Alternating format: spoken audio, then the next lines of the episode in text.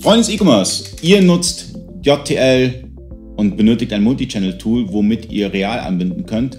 Uh, Unicorn 2 ist das richtige Tool. Und ähm, wir haben jetzt folgende Problematik. Wir haben jetzt Artikel, die sind schon im Realkatalog vorhanden, ähnlich wie bei Amazon ist das. Das heißt, die Artikel existieren schon. Und wir haben Artikel, die sind noch nicht im Realkatalog. Wir haben aber eine ERN. ERN ist, glaube ich, ein Pflichtfeld, oder? Das ist ein Pflichtfeld auf real.de, ja, durchaus. Das setzt sich aber immer mehr Marktplätzen durch, mhm. aber real.de hat das schon eine ganze Zeit.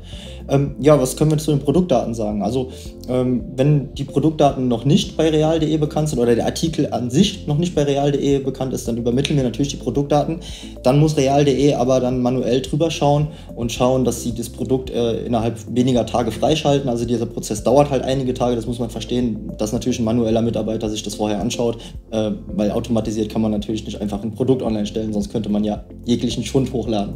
Und äh, die andere Möglichkeit wäre natürlich, dass die Produkte schon bekannt sind durch den Identifier ERN mhm. und man sich an das Produkt dranhängt. Man, das, man könnte das vergleichen mit dem Amazon-Prozess. Dort kann man sich ja auch an Angebote ranhängen. Dort über, in diesem Falle übermitteln wir auch Produktdaten. Dort über, obliegt es aber dann real.de, welche Produktdaten tatsächlich auf, der, äh, auf dem Frontend angezeigt werden. Also es gibt manchmal Händler, die sich wundern, dass ihre Produktdaten äh, nicht so eins zu eins in Anführungszeichen übertragen oder dargestellt werden auf real.de. Das liegt schlichtweg daran, dass Real einen großen Pool hat an Produktdaten und immer äh, die bestmögliche Artikelbeschreibung daraus nimmt.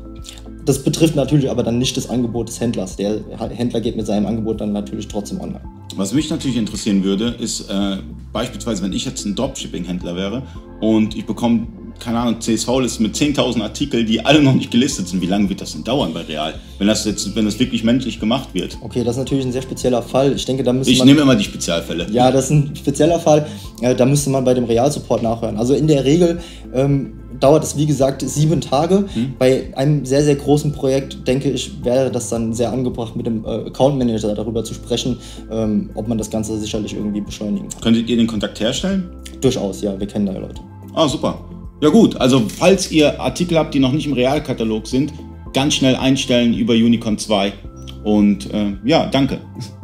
Bis zum nächsten Mal.